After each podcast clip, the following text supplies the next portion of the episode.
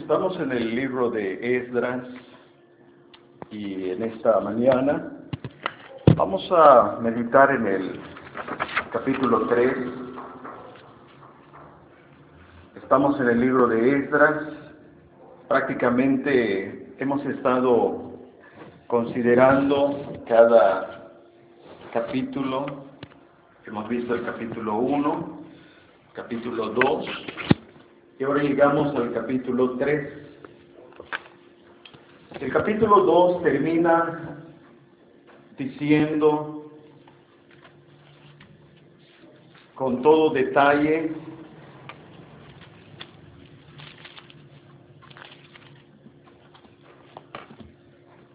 que los sacerdotes, los levitas, los del pueblo, los cantores, los porteros, los sirvientes del templo, habitaron en sus ciudades. Ese versículo nos está ubicando y nos está mostrando que cuando el pueblo retornó, ya quedaron establecidos, ya los habitantes ocuparon sus respectivos lugares. Pero en el capítulo 3 continúa la narración, porque dice así, cuando llegó el mes séptimo, y estando los hijos de Israel ya establecidos en las ciudades, se juntó el pueblo como un solo hombre en Jerusalén. Retoma la idea de ya están establecidos, ya están ubicados, ya el pueblo ha retornado de la cautividad y ahora ya están en sus ciudades. Pero el capítulo 3 viene a ser como un desarrollo de lo que está aconteciendo con el pueblo y lo que va a acontecer con el pueblo. En el capítulo 3 tenemos el relato de cómo el pueblo comienza a reconstruir, comienza la reconstrucción. Y la reconstrucción comienza en tres aspectos que vamos a considerar en esta mañana. Llegó una fecha muy importante para los judíos. Pueden observar el versículo 1, cuando llegó el mes séptimo. Las fechas que encontramos en la palabra de Dios son importantes cuando consideramos que los judíos tenían festividades, tenían actividades y tenían sus fechas precisas. Por eso, esto nos vuelve a llamar la atención respecto a que cuando encontramos algo en la escritura, tiene sentido, sea un número, sea una fecha, sea una semana, sea un mes, todo tiene sentido. Y esto lo vamos a ver aquí más adelante. Cuando llegó entonces el mes séptimo, dejaron las ciudades donde estaban establecidos y se reunieron en Jerusalén. Eso lo está diciendo el versículo 1, obsérvelo. Se juntó el pueblo como un solo hombre en Jerusalén. Quiere decir que de las ciudades donde ellos estaban, dejaron esas ciudades y se juntaron en Jerusalén, pero nos está ubicando que esto ocurrió en el mes séptimo. El pueblo fue convocado para reunirse en Jerusalén y el pueblo obedeció. Cuando el pueblo es convocado, cuando los dirigentes se levantan y convocan al pueblo, el pueblo está obedeciendo ese llamado. El pueblo está reunido. Y vemos aquí ¿Cómo se resalta esa unidad del pueblo? Cuando fue convocado, se resalta esa idea de la unidad porque dice que se juntó el pueblo como un solo hombre en Jerusalén. Es la idea como de un solo hombre nos da la idea de que estaban tan unidos, estaban tan apegados, estaban dispuestos a trabajar unidos como un solo hombre. Nada de división, nada de partidos, como un solo hombre. Y esto es para resaltar la unidad del pueblo convocado. Entonces, cuando el pueblo es convocado, el pueblo ya está unido y listo para seguir la dirección de los dirigentes. Se reunieron y ahí estaban listos. ¿Qué es lo que sigue? ¿Qué es lo que vamos a hacer? Y ahí estaban los dirigentes, como vamos a ver aquí más adelante, cómo resaltan las actividades de los dirigentes. Los dirigentes listos se levantan para trabajar. El capítulo 3 entonces narra el comienzo de la reconstrucción. Y hay tres puntos importantes que vamos a ver en nuestro tema de hoy. Y nuestro tema ya es la reconstrucción.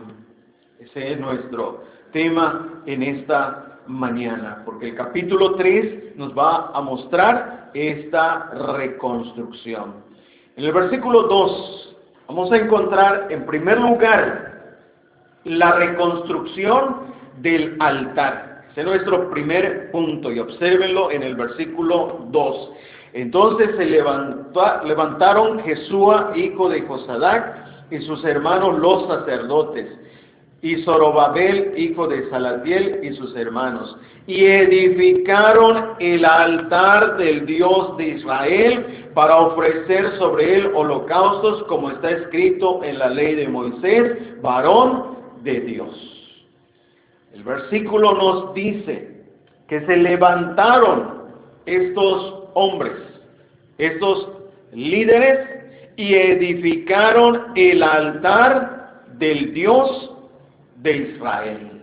Aquel altar que cuando Nabucodonosor vino para llevar cautivo al pueblo, lo destruyó. Destruyó el altar. El altar había quedado en ruinas.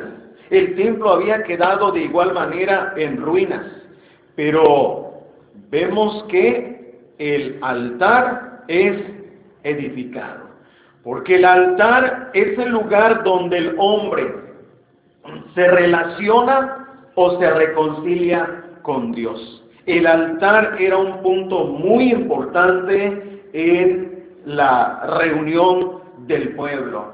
Recordemos cómo eh, en el tabernáculo estaba el altar.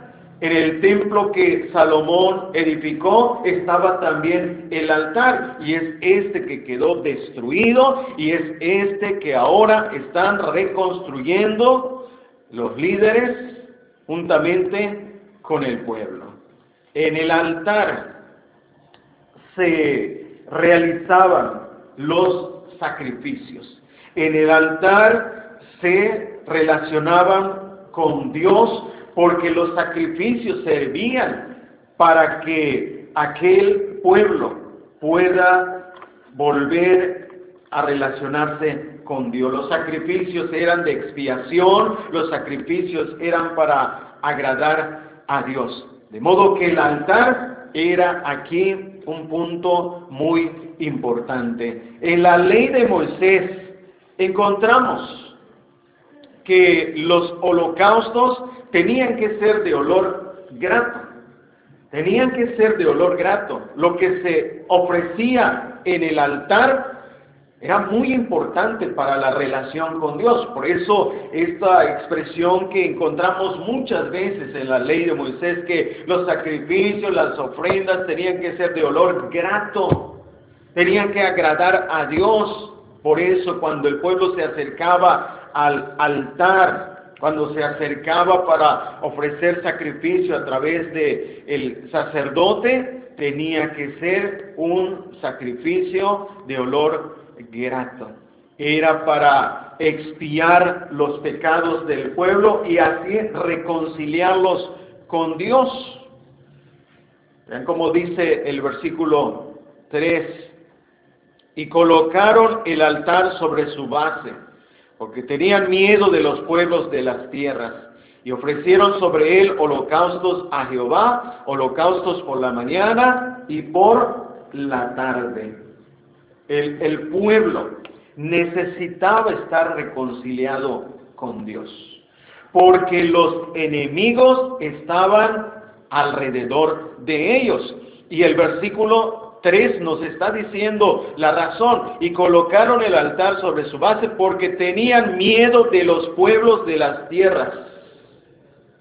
¿Por qué tenían miedo? Porque los enemigos todavía estaban alrededor de Jerusalén. Los enemigos, los otros pueblos, todavía estaban ahí y eran una amenaza para el pueblo. Y el pueblo estando bajo amenaza y estando enemistado en contra de Dios, le iba a ir mal al pueblo. Si el pueblo es encontrado apartado de Dios por los enemigos, al pueblo le va mal. Entonces necesitaban reconciliarse con Dios. Por eso el versículo 3 nos está diciendo, porque tenían miedo de los pueblos de las tierras.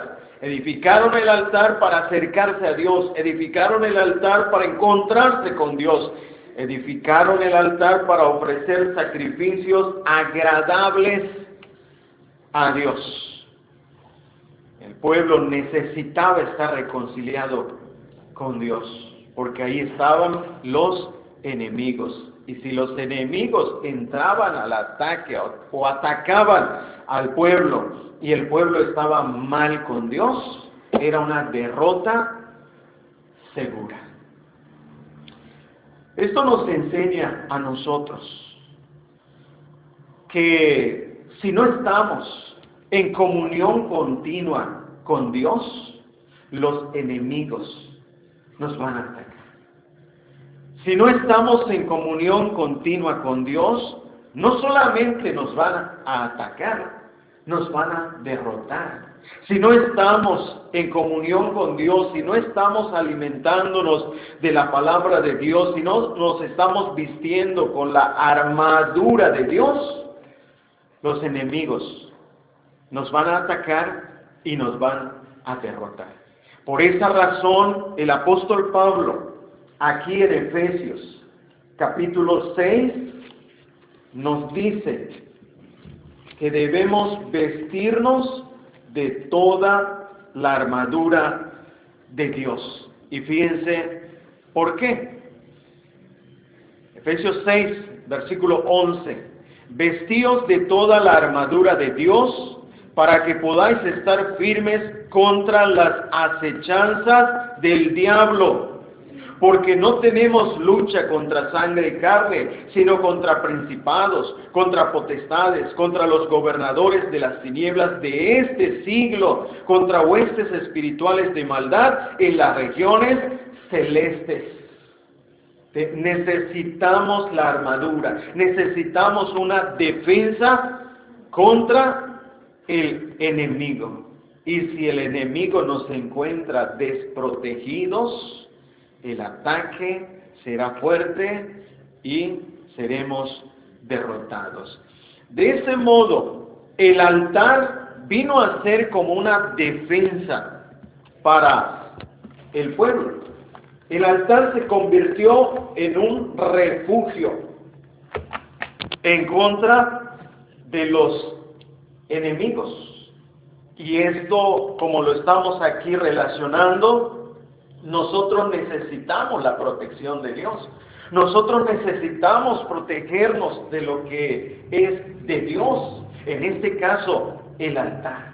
El altar servía como refugio. Y había ocasiones en que personas que sufrían o estaban a punto de sufrir algún ataque de parte de algún enemigo o de alguien, se refugiaban en los cuernos del altar, porque trataban de buscar protección.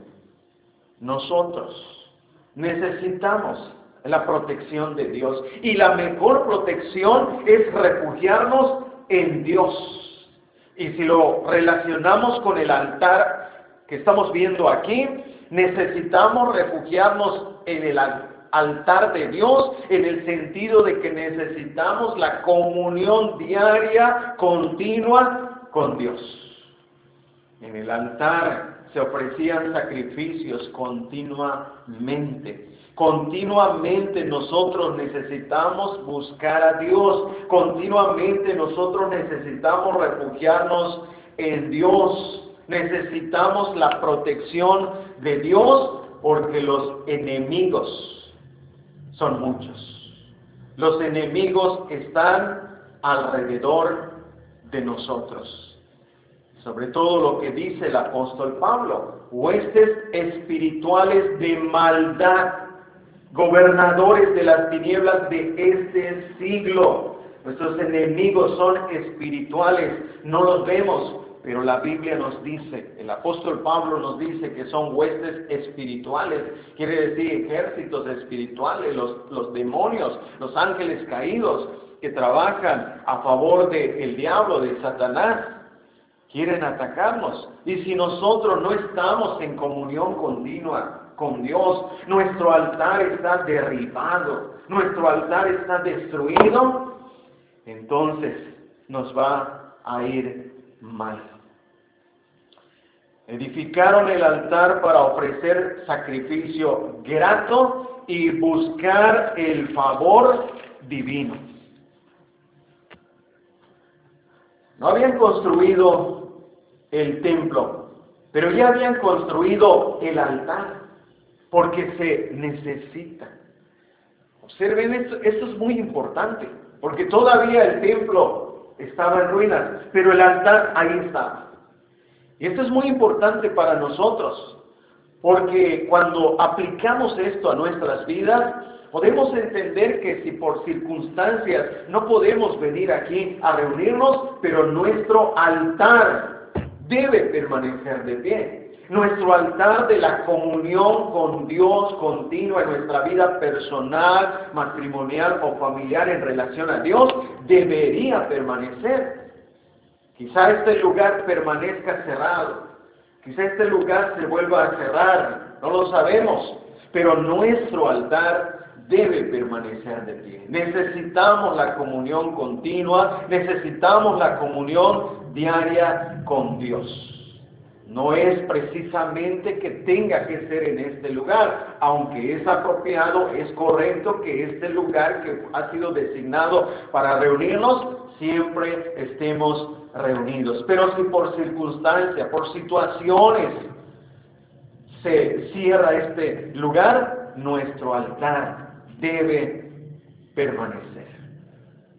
Porque antes de que se construyera el tabernáculo, tiempo de Moisés, antes de que se construyera el templo de Salomón, ya habían altares construidos, ya habían altares. Los patriarcas edificaron altares antes de que hubieran templos. Abraham edificó altares, Génesis capítulo 12, el versículo 7. Y eso nos está hablando de que muy temprano ellos en su vida tenían esa comunión con Dios y entendieron la necesidad de edificar altares. Génesis capítulo 12, el versículo 7. Y apareció Jehová a Abraham y le dijo, a tu descendencia daré esta tierra. Y edificó allí un altar a Jehová, quien le había aparecido. Cuando Abraham edificó el altar, estaba diciendo, este es el lugar donde Dios se me apareció. Porque el altar significaba el lugar de la presencia de Dios. Ahí se le apareció y ahí hizo un altar. Y ese lugar, según el versículo 8, dice, luego se pasó de ahí a un monte al oriente de Betel y plantó su tienda, teniendo a Betel al occidente y a Ai al oriente. Y edificó ahí altar a Jehová e invocó el nombre de Jehová. Edificó un altar también como el lugar para invocar el nombre de Jehová. Había algo que identificaba la presencia de Dios. Había algo que se relacionaba como para invocar el nombre de Jehová. De este modo vemos que los altares o el altar es muy importante, fue muy importante en la vida de los patriarcas, fue importante en la vida del pueblo de Israel en el tiempo de Moisés. Y ahora estamos viendo en Esdras cómo lo primero que hacen es reconstruir el altar. ¿Qué es lo primero que debemos hacer? ¿Qué es lo primero que nosotros deberíamos llevar a cabo? Nuestro altar. Nuestro altar. Nuestra relación con, con Dios. Y Abraham, donde él fuera, donde él iba, siempre veía esa necesidad de edificar un altar. El capítulo 13, versículo 3 y 4 aquí en Génesis, otra vez dice así, y volvió por sus jornadas desde Negev hacia Betel, hasta el lugar donde había estado, en su tienda entre Betel y Ai, al lugar del altar que había hecho ahí antes, e invocó ahí Abraham el nombre de Jehová. Volvió a ese lugar y en ese lugar volvió a invocar el nombre de Jehová. Invocar el nombre de Jehová significa eh, tener comunión con Dios. Significa relacionarse con Dios. Significa buscar la ayuda, la protección de Dios. Porque recordemos que los patriarcas eran hombres peregrinos, errantes, y siempre buscaban la ayuda de Dios y siempre manifestaban la presencia de Dios edificando altares, porque el altar significaba el lugar de la presencia de Dios.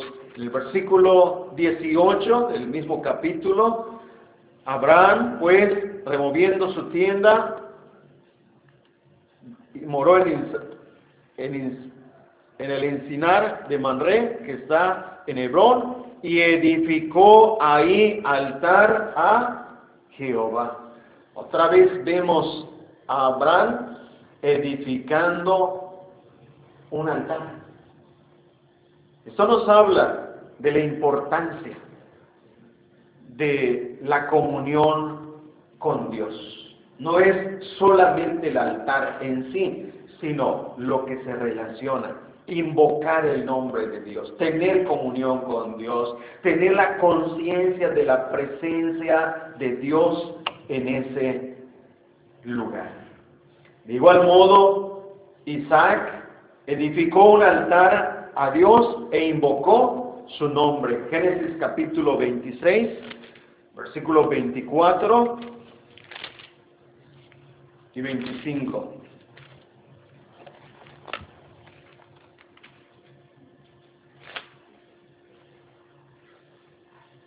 Y se le apareció Jehová aquella noche y le dijo, yo soy el Dios de Abraham, tu padre. No temas, porque yo estoy contigo y te bendeciré y multiplicaré tu descendencia por amor de Abraham, mi siervo y edificó ahí un altar e invocó el nombre de Jehová. Y plantó ahí su tienda y abrieron ahí los siervos de Isaac un pozo. Lo mismo encontramos aquí en la vida de Isaac. Dios se le apareció y le dijo que él era el Dios de Abraham y además le dijo que va a estar con él y lo va a bendecir. Entonces, ¿cuál fue la respuesta de Isaac? ¿Cuál fue la, la reacción, la actitud? Edificó un altar. e invocó el nombre de Jehová. Otra vez un altar. Otra vez invocando el nombre de Jehová. Entonces, podemos notar que el altar era el lugar de la presencia de Dios y el lugar de adoración. Aquí, otra vez, podemos entender esto, que se podía edificar un altar sin un templo por el momento. Esa es la razón por qué estábamos diciendo que si no podemos estar en este lugar que muchos todavía le llaman templo, podemos tener comunión con Dios personalmente en nuestros hogares. Pero eso no es todo. Porque el problema con esto es que mucha gente se ha ido por esta parte de decir, yo puedo adorar a Dios en mi casa, yo puedo estar en mi casa como para quedarse definitivamente y no venir a la reunión.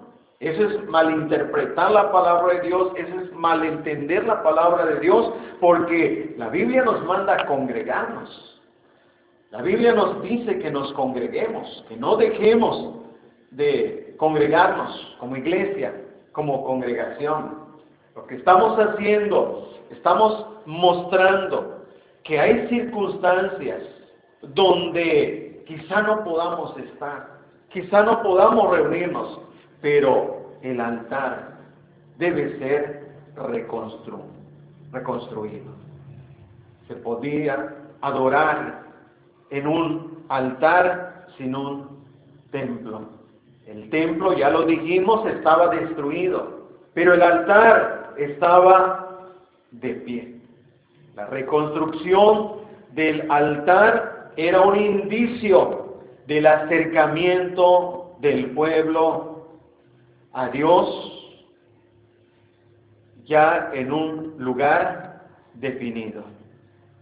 Los identificaba en su deseo de estar bien con Dios. Eso los identificaba. Cuando vemos que Ponemos nuestro altar en el sentido espiritual cuando agarramos la Biblia. Cuando estamos con la Biblia leyendo, meditando, en ese sentido nos estamos identificando que queremos conocer a Dios, que queremos estar en comunión con Dios. Y en ese sentido viene a ser nuestro altar. ¿Cómo está nuestro altar espiritual? ¿Está derribado? ¿Está construido? ¿Lo, estamos reconstruyendo? Teniendo comunión con Dios cada día a través de su palabra, a través de la oración. Porque aquí el pueblo reconstruye el altar. Y eso está conduciendo a la vida religiosa del pueblo. En segundo lugar, la reconstrucción de la vida religiosa del pueblo. Volvamos a Esdras, capítulo 3, el versículo 3. Y colocaron el altar sobre su base porque tenían miedo de los pueblos de las tierras, y ofrecieron sobre él holocaustos a Jehová, holocaustos por la mañana y por la tarde. En este segundo punto, vamos a ver la reconstrucción de la vida religiosa del pueblo. La vida religiosa del pueblo se había derrumbado. No había sacrificios, no había templo, no había festividades. La vida religiosa del pueblo de Israel reinicia con una fecha muy importante. Y esta fecha es la que dice aquí en el versículo 1 del capítulo 3, cuando llegó el mes séptimo ¿Qué importancia tiene el mes séptimo? El mes séptimo para los judíos era el mes más importante. Para los judíos, el mes séptimo era un mes donde, como estamos viendo aquí, fueron convocados y se reunieron como un solo hombre en Jerusalén. La importancia del mes séptimo era porque en ese mes se celebraban las fiestas solemnes y otras festividades. Ahora vamos a ver esa importancia del mes séptimo. Por eso aquí el escritor nos está ubicando cuando llegó el mes séptimo. Y si nosotros no entendemos eso de las festividades, no vamos a ver la importancia del mes séptimo, pero aquellos que entienden las festividades religiosas de los judíos y la importancia del mes séptimo, enseguida le ven ahí sentido a lo que está diciendo al principio del capítulo 3.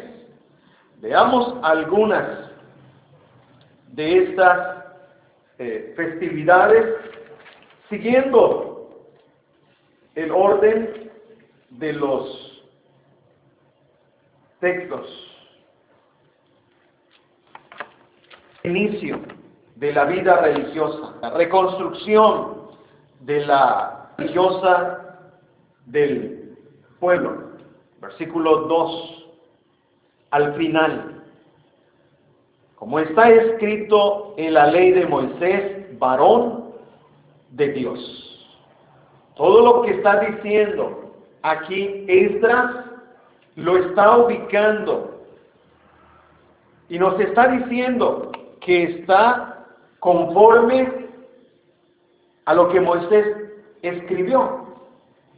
Por eso, para que tengamos una idea de las fiestas religiosas del pueblo en el mes séptimo, vayamos a Números capítulo 29, que es un capítulo que corresponde exactamente a Esdras capítulo 3. Números 29. Podemos ver también el sentido por qué dice al final del versículo 2, como está escrito en la ley de Moisés, varón de Dios, porque esto está relacionado con la ley de Moisés. Números capítulo 29. El versículo 1. En el mes séptimo, el primero del mes, tendréis santa convocación. Ninguna obra de siervo haréis. O será día de sonar las trompetas. Pueden ver ustedes la relación en el mes, en el séptimo mes. Esdras 3.1 dice, cuando llegó el mes séptimo. Hay una relación exacta con esta fecha.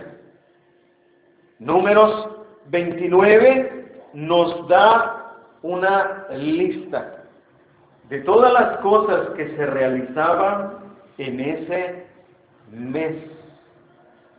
En ese mes se convocaba a todo el pueblo. Y es esa convocación que leímos ahí cuando dice que dejaron sus ciudades y se juntaron como un solo hombre en Jerusalén. Esta es la santa convocatoria, la santa convocación, porque se iban a llevar a cabo actividades santas, fiestas solemnes. Ese era un día de reposo. Nadie iba a trabajar, ni los siervos. En ese día, entonces, en el primer día del mes séptimo, era un día que se dedicaba para sonar las trompetas. Esto era conocido como la fiesta de las trompetas. Durante ese día, imagínense el ruido de las trompetas. Cómo se sonaban y se sonaban las trompetas. Pero las trompetas aquí no se refiere a las trompetas como las conocemos hoy día, sino eran cuernos, eran cuernos de carneros que en la palabra hebrea es el sofar. Era un cuerno de carnero que servía como trompeta. Y hoy día los judíos, los rabinos, siguen haciendo esto que encontramos aquí. Siguen sonando la trompeta, el cuerno, aún hoy día. Y ese sonar de las trompetas era una manera de convocar al pueblo, de llamar al pueblo, de hacer evidente y notable la reunión. Y en ese día se ofrecían holocaustos y ofrendas de harina, del versículo 2 al versículo 6. Esto simplemente lo estoy mencionando para no estar leyendo todo esto y así ganar tiempo. Lo que se ofrecía entonces en ese primer día, pueden ver holocaustos y ofrendas de harina. Los holocaustos, a diferencia de los sacrificios donde se derramaba la sangre, los holocaustos se ofrecían completamente. La palabra holocausto significa todo quemado. Todo se quemaba, se ofrecía completamente en el altar. Y juntamente con el holocausto se ofrecían ofrendas de harina. Así comenzaba las festividades del mes séptimo, con sacrificios, con holocaustos, ofrendas de harina. Y en el día 10 del mes séptimo, versículo 7 en adelante, en el 10 de este mes séptimo tendréis santa convocación y afligiréis vuestras almas, ninguna obra haréis. Cuando llegaba el día 10 del mes, se volvía a convocar, se volvía a reunir el pueblo, pero ahora para un propósito específico para celebrar el día de la expiación. Versículo 11. Y un macho cabrío por expiación, además de la ofrenda de las expiaciones por el pecado y del holocausto continuo y de sus ofrendas y de sus libaciones. El día 10 del mes séptimo se celebraba el día de la expiación. En ese día, según el versículo 7, tenían que afligir sus almas. Ya era un día de aflicción de sus almas. Esto significa que en ese día era un día de lamento, de lloro, de llanto, de gritos, de, lamento, de dolor. De esa manera afligían sus almas. Y esto lo hacían porque era una manera de reconocer sus pecados. Era una manera en que ellos reconocían que eran pecadores. Era un día de dolor y de arrepentimiento de los pecados. No solamente se afligían, sino reconocían que habían pecado y se arrepentían de sus pecados con llanto y con dolor. Era un día muy notable, donde podemos imaginarnos cómo todo el pueblo está llorando, está lamentando, están gritando, reconociendo sus pecados, porque eran fiestas nacionales. Todo el pueblo reunido, llorando, afligiendo sus almas. Era un día donde se ofrecían holocaustos, ofrendas de harina para expiar. La palabra expiar significa quitar la culpa. Significa que ya ellos no eran considerados culpables de sus pecados. Pero era una forma notable de arrepentimiento. Era una forma notable de la aflicción de sus almas, porque lloraban, gritaban, se lamentaban. Era un día de expiación. Y es aquí donde aparece de una manera notable el oficio y la persona de nuestro Señor Jesucristo como sumo sacerdote. En este día de expiación resalta el oficio sumo sacerdotal de nuestro Señor Jesucristo y de su persona como el Cordero que derrama su sangre para expiar nuestros pecados. Y todo esto lo encontramos en la carta a los hebreos, donde se nos muestra cómo Cristo, como el sumo sacerdote, hace expiación por nuestros pecados. Hace una expiación perfecta por nuestros pecados. Como sumo sacerdote entra al lugar santísimo y en el, en el altar celestial ofrece su sangre por nuestros pecados. Era el cordero sin mancha. Es el cordero sin mancha que se ofreció por nosotros. Su sacrificio fue perfecto. No se vuelve a repetir como los sacrificios en la ley de Moisés que tenían que ofrecerse continuamente. Hebreos nos dice que ya el sacrificio de Cristo fue una sola vez y para siempre, un sacrificio perfecto por nuestros pecados. Pero si el sacrificio es exacto, el sacrificio es perfecto, ahora nuestro arrepentimiento y el dolor por nuestros pecados lo manifestamos de una manera notable.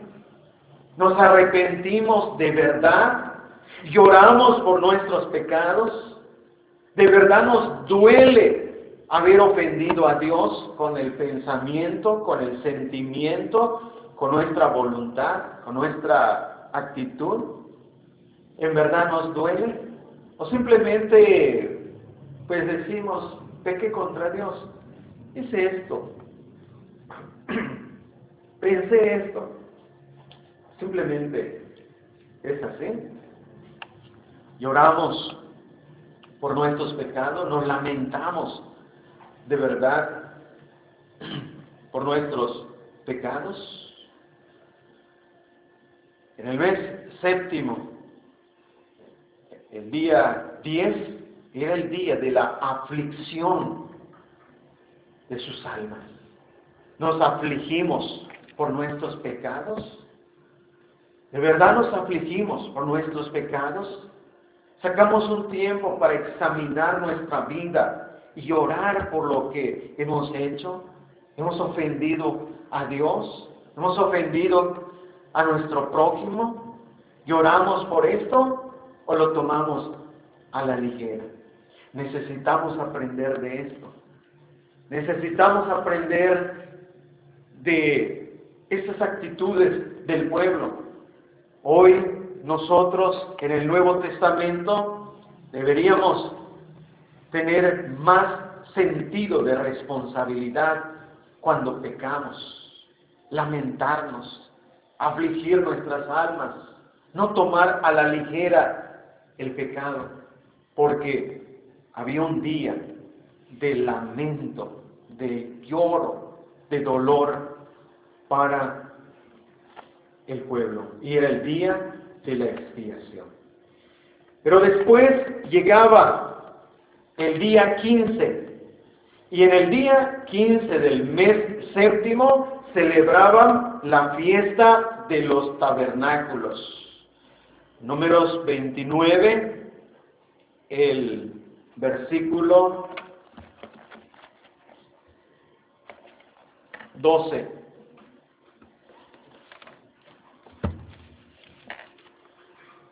Versículo 12.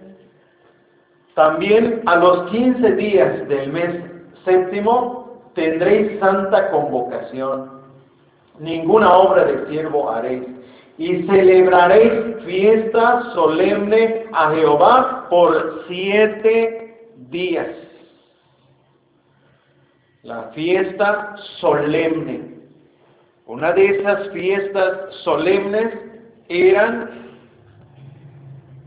o era la fiesta de los tabernáculos.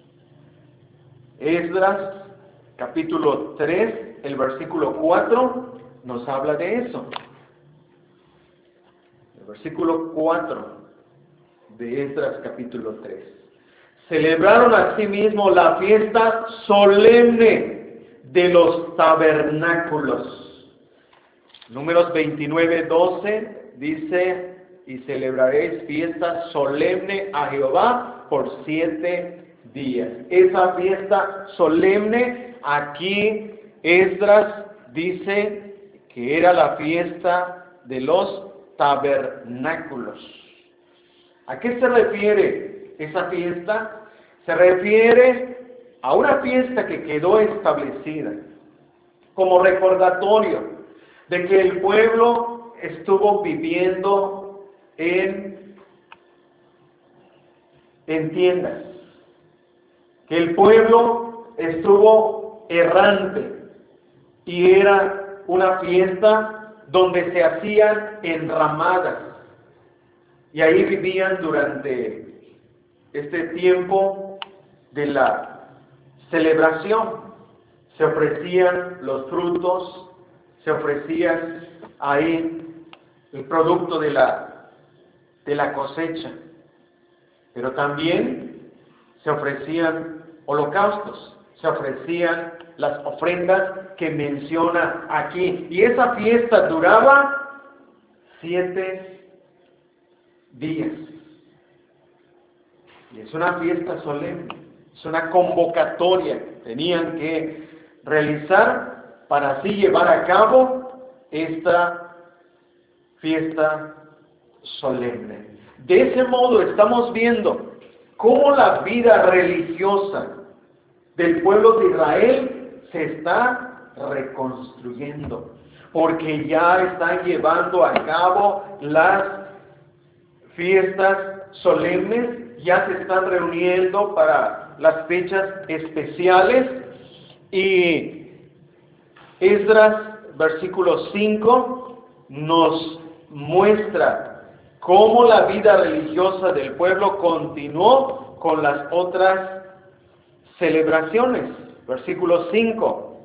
Además de esto, el holocausto continuo, las nuevas lunas y todas las fiestas solemnes de Jehová, y todo sacrificio espontáneo, toda ofrenda voluntaria a Jehová. Ahí vemos que la vida religiosa del pueblo continuó porque Esdras nos da una lista de cómo se siguieron llevando a cabo los holocaustos continuos. Se celebraban las lunas nuevas todas las fiestas solemnes, todo sacrificio espontáneo, toda ofrenda voluntaria. La vida religiosa del pueblo de Israel se estaba reconstruyendo. Volvieron las celebraciones, volvieron las festividades, volvieron las ofrendas, los sacrificios,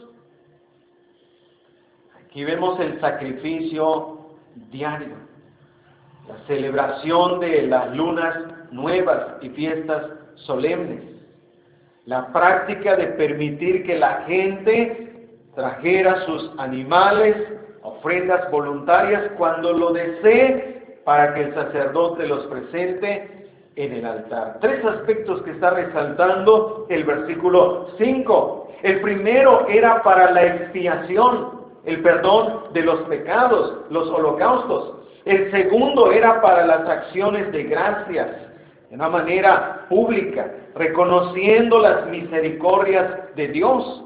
Y el tercero era para la devoción privada o el agradecimiento personal a Dios. Un sacrificio voluntario, una ofrenda voluntaria. De ese modo, estamos viendo cómo la vida religiosa del pueblo se está reconstruyendo. La vida religiosa del pueblo ahí estaba, pero todavía el templo no se había reconstruido. Observen aquí que sin la reconstrucción del templo ellos ya están llevando a cabo sus actividades correspondientes a, los meses, a los días, como está escrito en la ley de Moisés. No necesitamos, hermanos, estar en el templo, estar en la reunión, en, esta, en este edificio, para obedecer.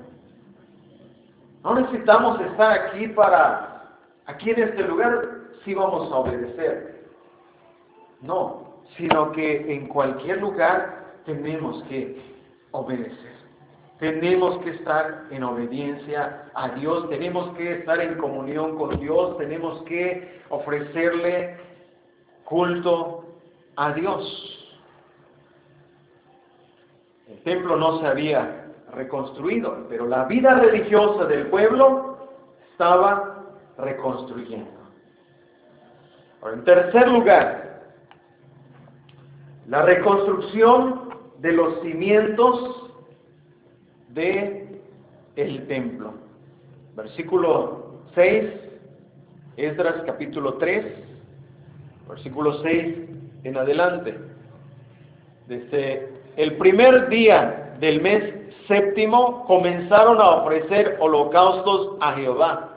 Pero los cimientos del templo de Jehová no se habían echado todavía. Nos está señalando la importancia de esas festividades en ese mes, haciéndonos notar que los cimientos del templo todavía no estaban, pero ellos ya estaban activos. Ellos ya estaban activos en sus festividades como judíos, en las cosas que Dios había mandado a través de Moisés. Ellos ya estaban realizando sus actividades. Pero nos hace ver que los cimientos del templo de Jehová no se habían echado todavía. En este tercer punto vamos a ver la reconstrucción de los cimientos del templo. En el versículo 7 nos dice cómo comenzó la preparación para la reconstrucción del templo. Y dieron dinero a los albañiles y carpinteros. Asimismo, comida, bebida y aceite a los idóneos y tirios para que trajesen madera de cedro desde el Líbano por mar a Jope, conforme a la voluntad de Ciro, rey de Persia, acerca de esto. El versículo 7 nos está hablando de cómo comenzó la preparación para la reconstrucción del templo. Contrataron albaniles, carpinteros del mismo pueblo, compraron madera a los idóneos y a los tirios, madera de cedro, una madera muy especial para la reconstrucción de el templo.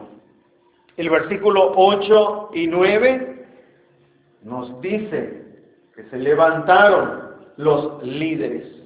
En el año segundo de su venida a la casa de Dios en Jerusalén, en el mes segundo, comenzaron Zorobabel, hijo de Salatiel, Jesúa, hijo de Josadac, y los otros, sus hermanos, los sacerdotes y los levitas, y todos los que habían venido de la cautividad a Jerusalén, y pusieron a los levitas de 20 años arriba para que activasen la obra de la casa de Jehová.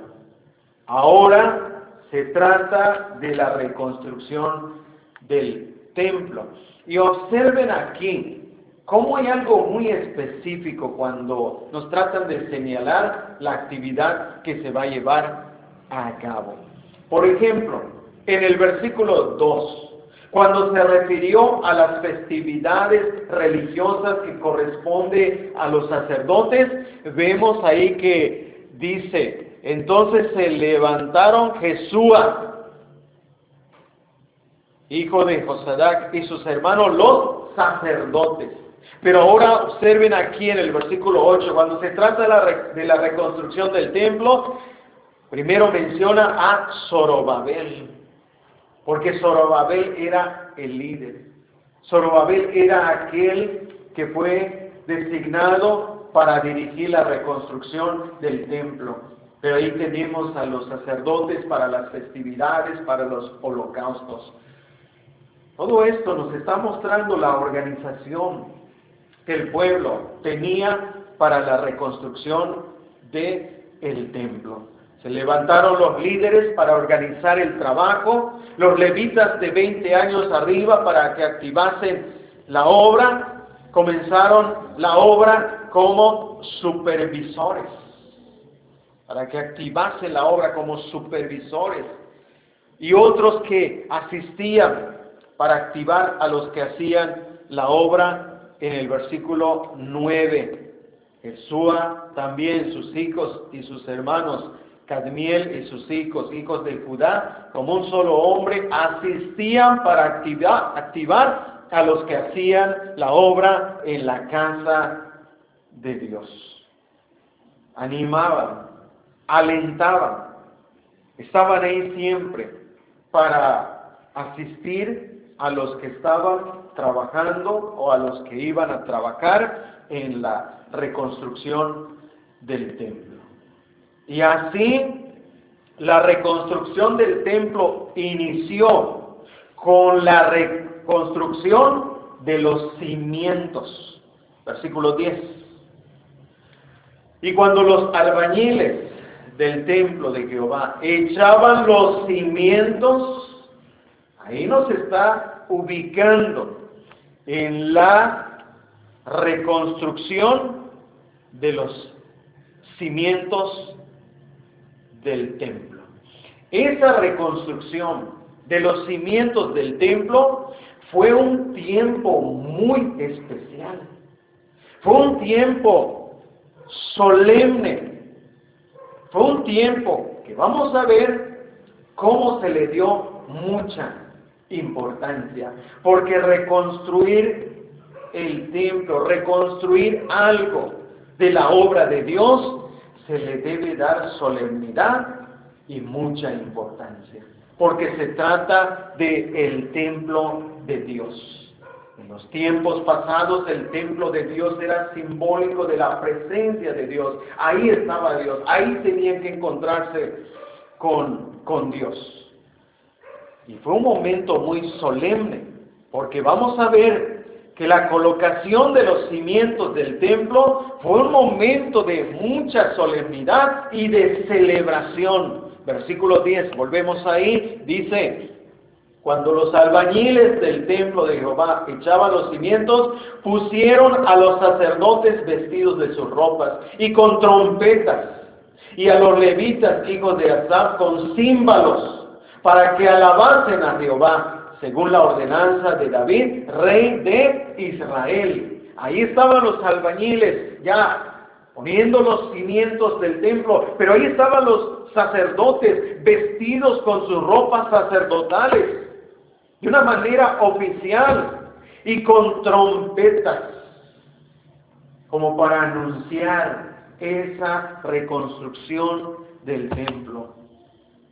Le daban realce al inicio de la reconstrucción de los cimientos del templo, porque imagínense cómo estaban tocando las trompetas, cómo las trompetas hacían un ruido que llamaban la atención.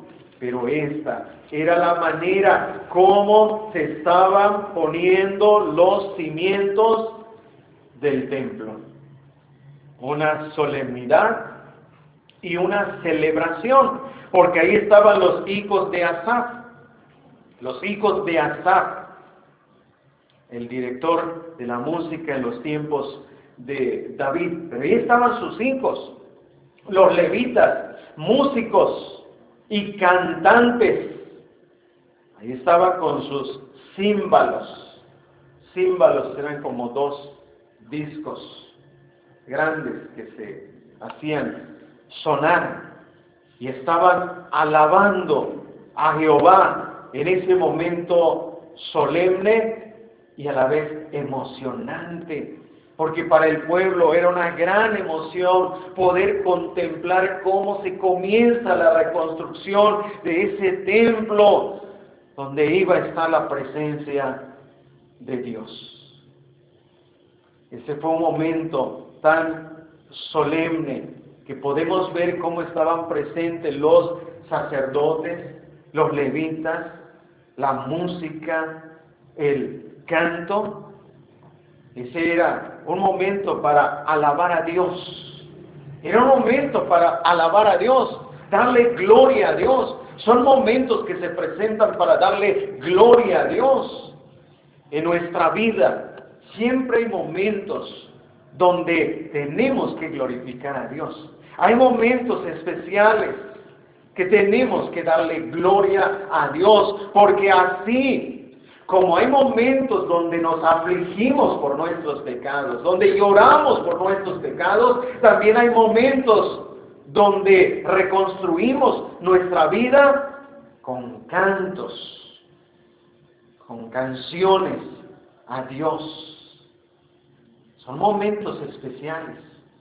Son momentos para alabar a Dios, como lo dice el versículo 11. Cantaban, alabando y dando gracias a Jehová. Estaban cantando, la música ahí estaba, los cantos, alabando y dando gracias a Jehová. Era un momento de gratitud, era un momento de agradecimiento, porque cuando Dios permite la reconstrucción de, su, de su obra, de algo en nuestras vidas, debe ser también un momento de acción de gracias. Un momento de gratitud por el comienzo de la reconstrucción de el templo. Ahí estaba entonces prácticamente un culto. Prácticamente se estaba llevando a cabo un culto a Dios por el inicio de la reconstrucción del templo. Había alabanzas, había música, había acciones de gracias. Era un tiempo para exaltar a Dios por todo lo que había hecho a favor de su pueblo, por la bendición de iniciar la reconstrucción del templo.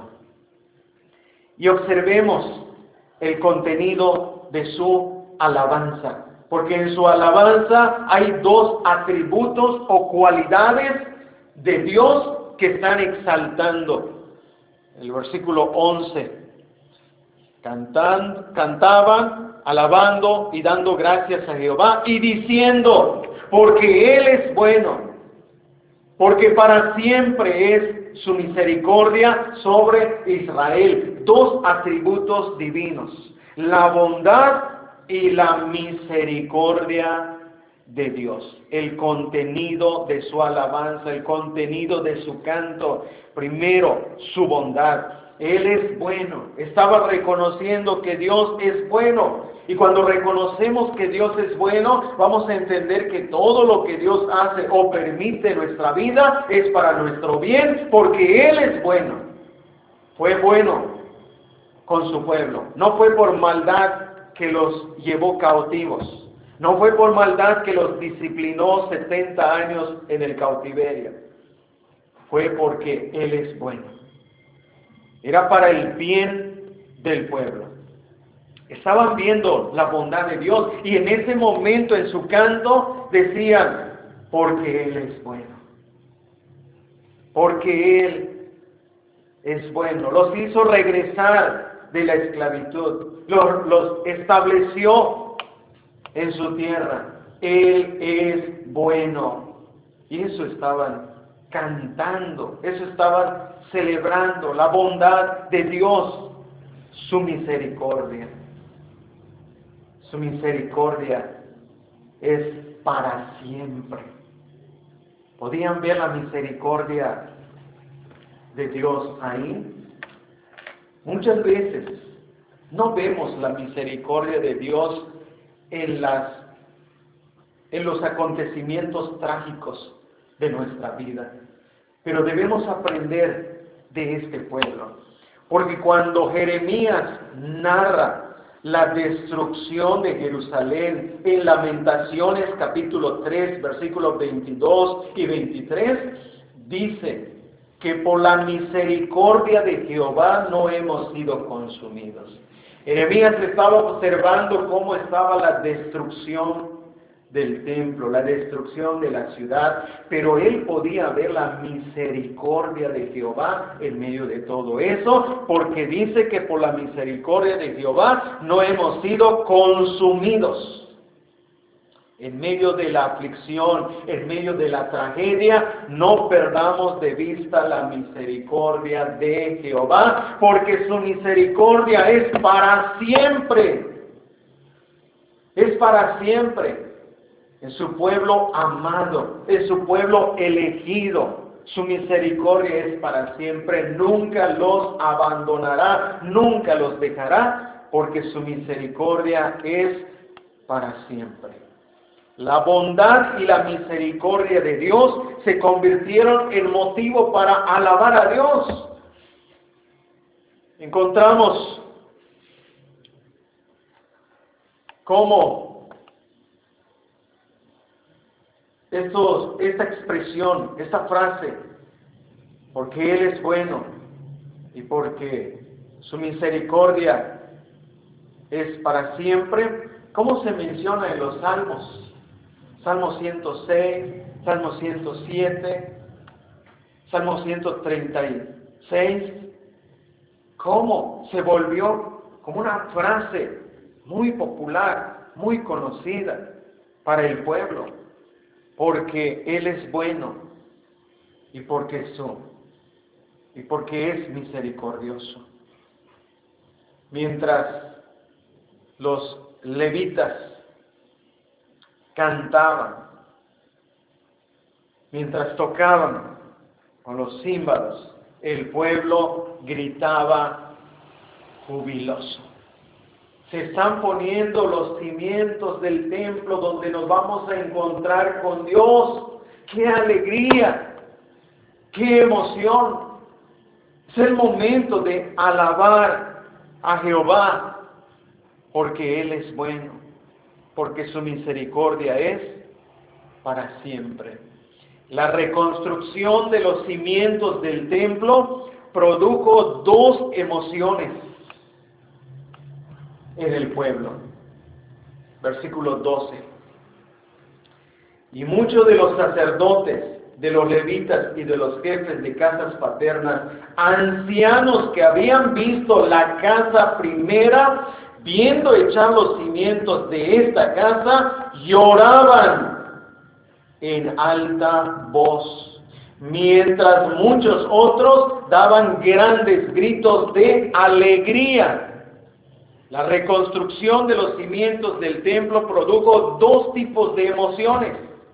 Por un lado, el llanto, el llanto de aquellos ancianos, aquellos que fueron llevados cautivos a Babilonia 70 años, imagínense cuántos años tendrían cuando fueron llevados a los 70 años regresaron y por eso son llamados los ancianos. Ellos vieron el primer templo, ellos vieron la primera casa y al ver que se estaba poniendo los cimientos de esta otra casa, de este otro templo, dice el versículo 12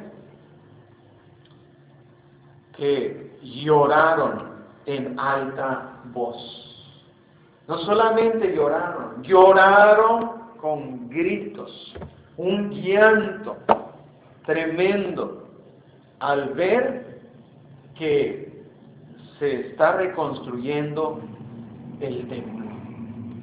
Quizá les invadió la nostalgia, el sentimiento de ver un nuevo templo. Y hay momentos que en nuestra vida, hermanos, donde en la providencia de Dios pasa algo en nuestra vida, en nuestra vida con Dios, y hay momentos donde las emociones, hermanos, resaltan. Y muchas veces tenemos que terminar llorando, quizá derramando algunas lágrimas, quizá no tan a gritos como aquí, pero aquí dice que lloraron en alta voz, se emocionaron al ver cómo se estaba reconstruyendo ya el templo. Pero otros, muchos otros, ellos sí estaban gritando, pero de alegría. Estaban gritando de alegría al ver cómo se comenzaba la reconstrucción de el templo. Estos quizá no vieron el primer templo porque habrán nacido ahí en el cautiverio, 70 años, casi dos generaciones. Ellos gritaban de alegría. Era un tiempo, el momento de poner los cimientos del templo, era un momento donde se mezclaban el llanto y la alegría. Mucho llanto, mucha alegría. Entonces, los cimientos del templo se reconstruyeron o se comenzaron a reconstruir entre cantos de alabanza, entre música, llanto, alegría. Así se comenzó la reconstrucción del templo. Cuando nosotros volvimos a nuestra reunión. ¿Cómo lo hicimos, hermanos? Cuando, por decirlo así, comenzó la reconstrucción de las reuniones eclesiásticas. Hermanos, ¿qué expresamos? Cantos, oraciones, acciones de gracia. Algunos lloraron. Lloraron porque cuánto tiempo estuvimos encerrados en el sentido de que no se permitía la reunión. Y al volver en este lugar y comenzar, ¿cuántos lloramos? ¿Cuánto, ¿A cuánto nos invadió el sentimiento? Algunos lloraron, quizá, otros sintieron alegría, la alegría de poder retornar a las reuniones una mezcla de sentimientos, un momento de cantos, de alabanza, de música. De ese modo comenzó la reconstrucción del templo en Jerusalén. Y ya para terminar, vamos a ver una de las cosas que resalta en todo esto que el pueblo mostró. Vamos a ver cómo el pueblo regresó del cautiverio con una actitud de obediencia. Ahora sí, el pueblo regresó y lo estamos viendo aquí con una actitud de obediencia en el mes séptimo, conforme está escrito, conforme está escrito en la ley de Moisés, fueron convocados. Y ahí estaba el pueblo. Una actitud de obediencia. Ahora sí se está sujetando, ahora sí se está sometiendo a lo que está escrito, conforme está escrito en la ley de Moisés. Ahora sí, la obediencia. Celebraron la fiesta de los tabernáculos como está escrito, versículo 4 otra vez. Vean cómo resalta esa expresión. No es una expresión vacía, no es una expresión vana. Nos está señalando cómo este pueblo ahora sí se está sujetando a lo que está escrito. Ahora sí vino y vamos a hacer lo que está escrito. ¿Qué está escrito? ¿Cómo dice la escritura? ¿Qué es lo que vamos a hacer conforme a lo que está escrito? El pueblo retornó con una actitud de obediencia. El mismo versículo 4 dice que ofrecieron holocaustos cada día por orden conforme al rito. La palabra conforme al rito quiere decir conforme está ordenado, como se debe hacer. Ahora no vamos a hacer nada contrario a la voluntad de Dios, ahora vamos a hacer todo conforme esté ordenado qué actitud de obediencia, qué actitud de sumisión a lo que Dios dice. Y el versículo 10, según la ordenanza del rey David, los cantos, la música, según la ordenanza del rey David. ¿Cómo está ordenado? ¿Qué se debe hacer? La música, los cantos, vamos a hacerlo todo en orden. Tenemos un gran ejemplo entonces de este pueblo. Tenemos un gran ejemplo de este pueblo que retorna listo, dispuesto a obedecer. Nosotros retornamos a nuestras reuniones y regresamos dispuestos para obedecer. Estamos obedeciendo ¿Estamos viendo en realidad qué dice la palabra de Dios?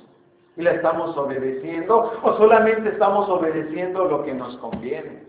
¿O solamente realizamos lo que yo considero que debo realizar? ¿Estamos dispuestos a obedecer la palabra de Dios? ¿Qué debemos hacer en, nuestros, en nuestras reuniones? ¿Nuestros cantos? ¿Cómo deben ser? ¿Qué es lo que debemos hacer como iglesia, tenemos un ejemplo de obediencia, listos y dispuestos para obedecer. Y tenemos las lecciones aquí. Las lecciones para la iglesia son las siguientes.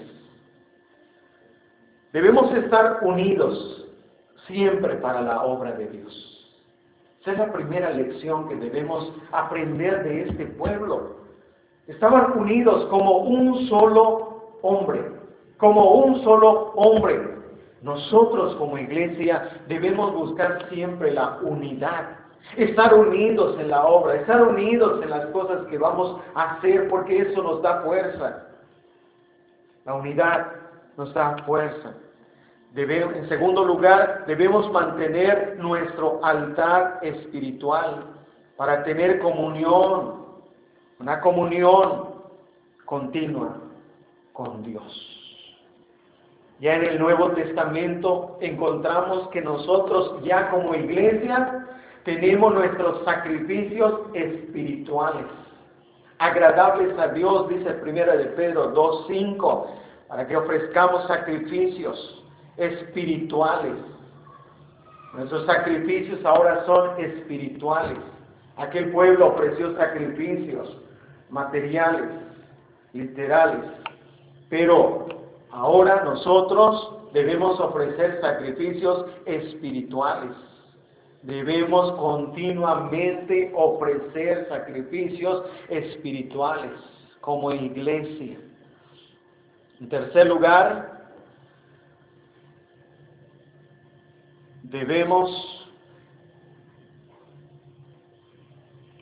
en cuarto lugar,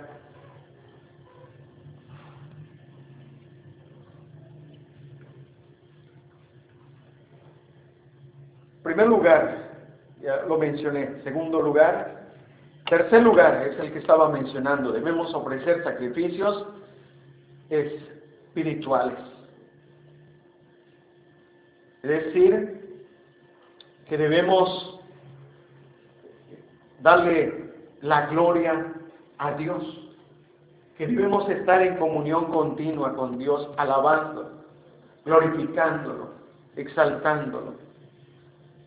Y en quinto lugar, debemos ser activos en la edificación de la iglesia de Jesucristo. Estaban activos, estaban los dirigentes, estaban los albaniles, estaban los levitas, estaba el pueblo. Siempre activo en la obra del Señor. Y finalmente, debemos exaltar los atributos de Dios en nuestra adoración. El contenido de nuestros cantos deberían exaltar los atributos divinos de Dios. No tener cantos superficiales, cantos que no exalten y glorifiquen de verdad a Dios en primer lugar. Esto debería ser, esta debería ser la manera como debemos glorificar y exaltar a Dios. Estas son las lecciones para la iglesia de hoy, para nuestra iglesia hoy día. Que Dios nos ayude a llevar a cabo estas actividades que podemos aplicar para nuestra iglesia hoy día. Oremos. Padre, una vez más, estamos agradecidos contigo. Gracias porque nos has concedido una nueva oportunidad de reunirnos, un privilegio, una bendición de poder estar aquí reunidos como congregación, como iglesia. Y gracias, Padre, porque en esta mañana hemos aprendido de este pueblo, de cómo este pueblo vino dispuesto a dedicarse a la obra tuya. Vino dispuesto a obedecer. Vino dispuesto para continuar con la vida religiosa. Te damos gracias, Padre, porque todo esto que tú dejaste escrito es para nuestra enseñanza, es para nuestra instrucción. Por eso, Padre, en este momento estamos pidiendo que nos ayudes, no solamente para admirar a este pueblo, sino para imitarlo en las cosas espirituales hoy día para nosotros como iglesia, para que nosotros también siempre estemos dispuestos a obedecer, para que nosotros estemos dispuestos a mantener nuestro altar espiritual, para que nosotros estemos dispuestos a celebrar nuestras actividades correspondientes de los días de la semana. Y sobre todo este primer día de la semana. Ayúdanos, Padre. Ayúdanos para que nosotros podamos continuar nuestra vida espiritual, nuestra adoración, nuestro servicio cada día a ti, Señor. Pero sobre todo, como iglesia, en nuestras reuniones, por el momento que tenemos esta oportunidad de reunirnos. Y deseamos y esperamos reunirnos siempre, Padre. Ayúdanos para que sigamos reconstruyendo nuestras vidas, sigamos reconstruyendo la vida de tu iglesia. Que cada uno de nosotros contribuya para la edificación del cuerpo de Cristo. Ayúdanos, Padre, para que así tu iglesia viva para gloria y honra de tu nombre. Te lo pedimos todo en el nombre de nuestro Señor y Salvador Jesucristo. Amén.